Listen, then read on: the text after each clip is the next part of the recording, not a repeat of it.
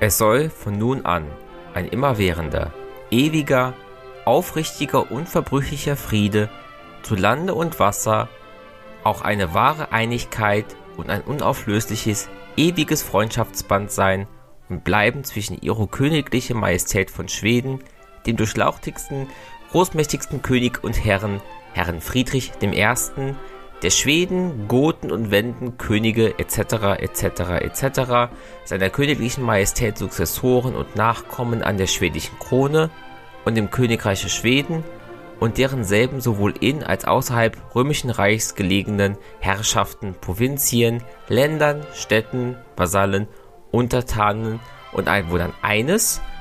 und ihre zarische Majestät, den durchlauchtigsten, großmäßigsten Zaren und Herren, Herren Peter I., aller Reußen Selbsthalter etc. etc. etc., seiner zarischen Majestät, Successoren und Nachkommen am Reußischen Reiche, auch allen dero Länder, Städte, Herrschaften und Gebiete, Vasallen, Untertanen und Anwohnern anderen Teils, so dass fünfero beide hohe praxizierende Teile, nicht nur einer dem anderen nichts Feindliches oder Widerwärtiges, es sei heimlich oder öffentlich, direkt oder indirekt, durch die seinigen oder andere hinzufügen lasse.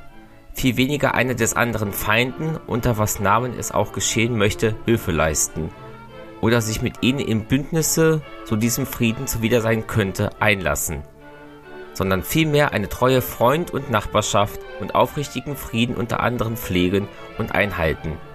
Einer des anderen Ehre, Nutzen und Sicherheit treulich meinen und befördern, Schaden und Unheil aber, so viel an ihnen, nach äußerstem Vermögen kehren und abwenden wollen und sollen, damit der wiederhergestellte Friede und eine beständige Ruhe zu beider Reiche Untertanen, Flor und Aufnahme unzerrüttet, konserviert und beibehalten werden möge. Es soll ferner beiderseits eine allgemeine Amnestie und ewige Vergessenheit allen dessen sein, was während dem Kriege über von der einen oder anderen Seite feindliches oder widerwärtiges, es sei durch die Waffen oder sonst gegeneinander fürgenommen, ausgeführet und geschehen ist, so dass dessen nimmer weiter soll gedacht werden, viel weniger jemand dessen zu irgendeiner Zeit in Unguten entgelten.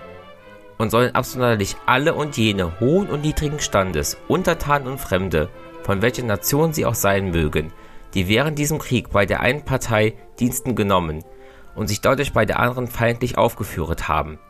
ausgenommen diejenigen reußischen Kosaken, so die schwedische Waffen gefolget, welche ihre zarische Majestät, um in dieser Generalamnestie mitbegriffen zu sein, aller schwedischerseits geschehenen Vorstellungen ungeacht nicht zu geben noch verstatten wollen, in dieser allgemeinen Amnestie allerdings begriffen und eingeschlossen seien,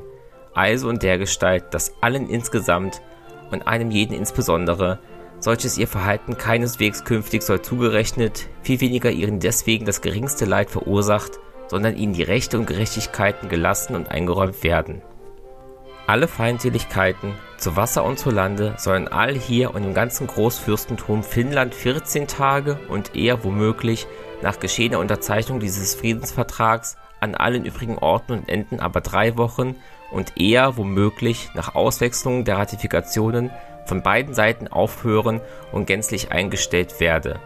Auch zu dem Ende, dass der Frieden geschlossen sei, unverweilt kundgemacht werden.